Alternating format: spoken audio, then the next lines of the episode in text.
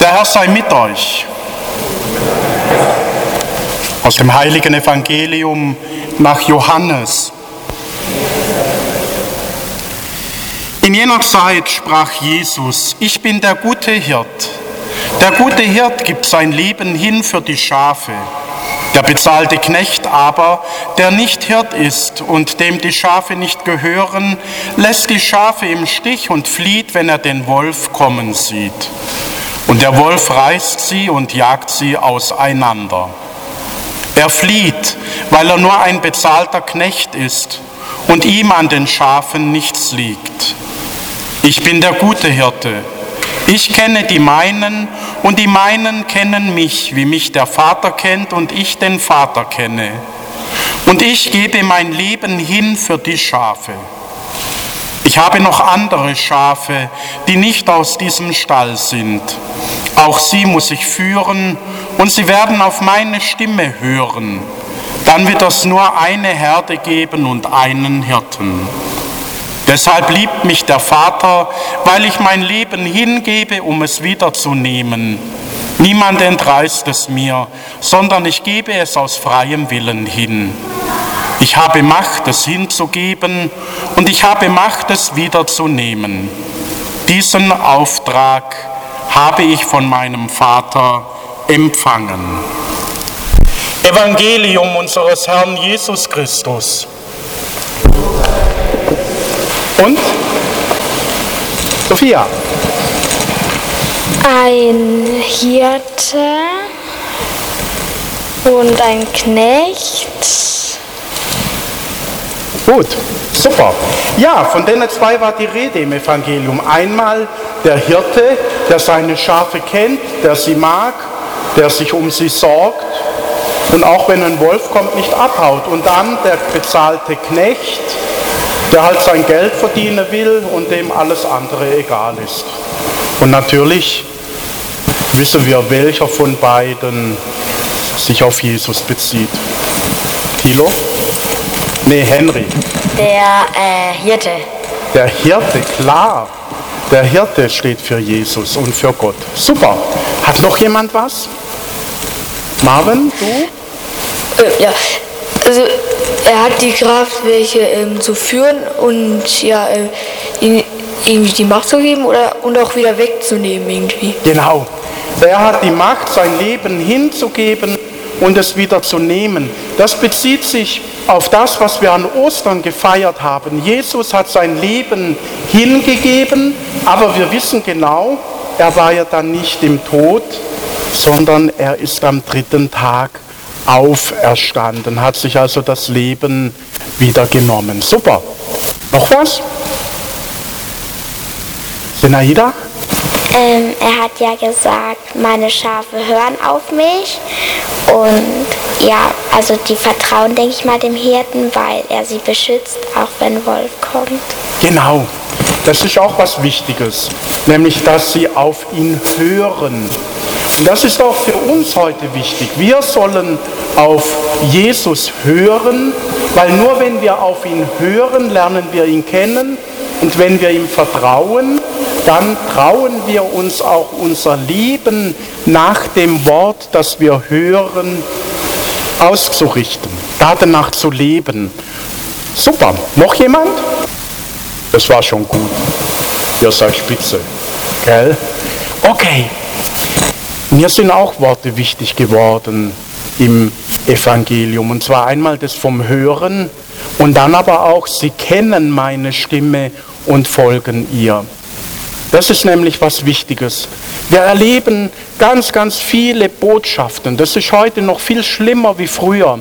Man hat das Smartphone, man bekommt ständig irgendwelche Nachrichten, man sieht am Fernsehen Nachrichten, man liest im Internet, man ist überschüttet bis hierher mit Nachrichten.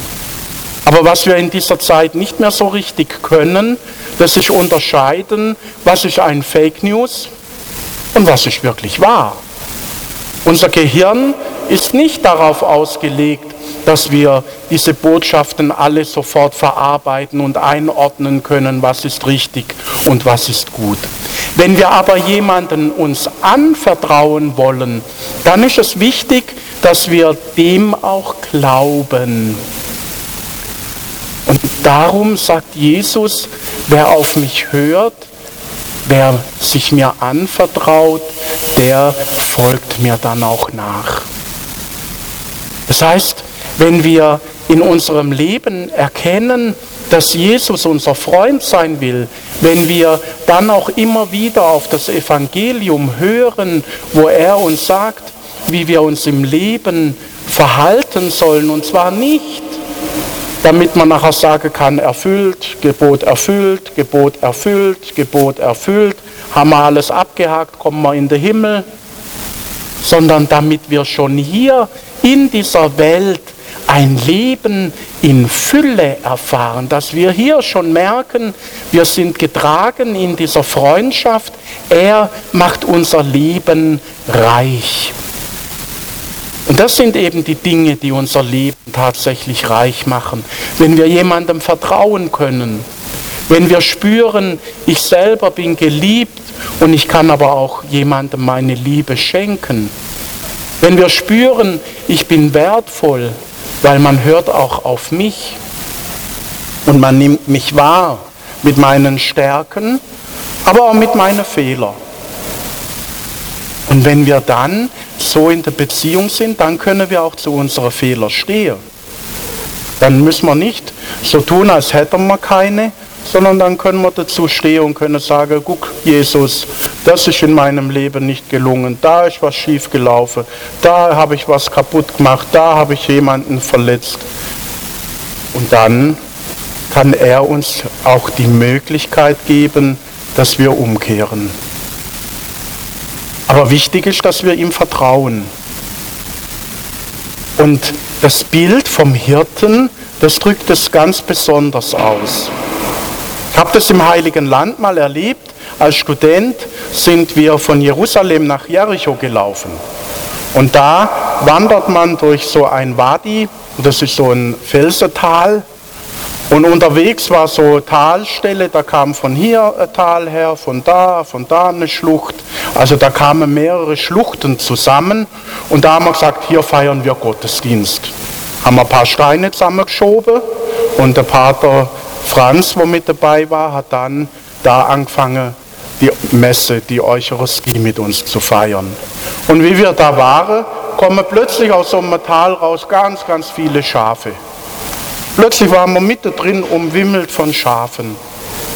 Und dann haben wir ziemlich dumm geguckt und der Hirte hat auch dumm geguckt, was machen die Leute da? Dann haben wir ihm das durch unseren Reiseführer erklären lassen. Und dann hat er gerufen, ist in das Seitental reingelaufen, hat noch ein, zweimal gerufen und innerhalb von ein paar Minuten waren alle Schafe wieder weg. Da war kein Hund, da war kein Stab, da war keine Hektik und keine Brüllerei, sondern er hat einfach nur gerufen, so, komm, komm. Und die Schafe sind mitgegangen, weil sie seine Stimme kannten. Das fasziniert mich noch heute. Das fasziniert mich noch heute, dass so eine vertrauensvolle Beziehung da sein kann, dass es reicht, dass man ein Tier und so eine große Herde ruft. Und im Schwarzwald habe ich das auch erleben dürfen, zwar nicht mit Schafen, aber bei meinem Opa auf dem Bauernhof, wenn der die Kühe von der Weide geholt hat, hat er sich hingestellt, hat den Weidezaundraht aufgemacht und dann hat er gerufen und ist heimgelaufen und die Kühe sind heimgelaufen und hinter ihm her, jede an der Platz im Stall, ohne Stock, ohne Schlag, wusste die genau, wo es hingeht. Und so sollen wir diesem Jesus vertrauen und ihm nachgehen. Da seid ihr heute schon wieder einen Schritt weiter, weil ihr mit der Kommunion auch mit ihm nochmal eine besondere Verbindung eingeht. Er kommt neu in euer Herz, er will euch bestärken für das, was die kommende Woche an Aufgaben auf euch zukommen, was ihr erledigen müsst. Er will euch zeigen, ich bin euch ganz nahe, nämlich in euren Herzen. Amen.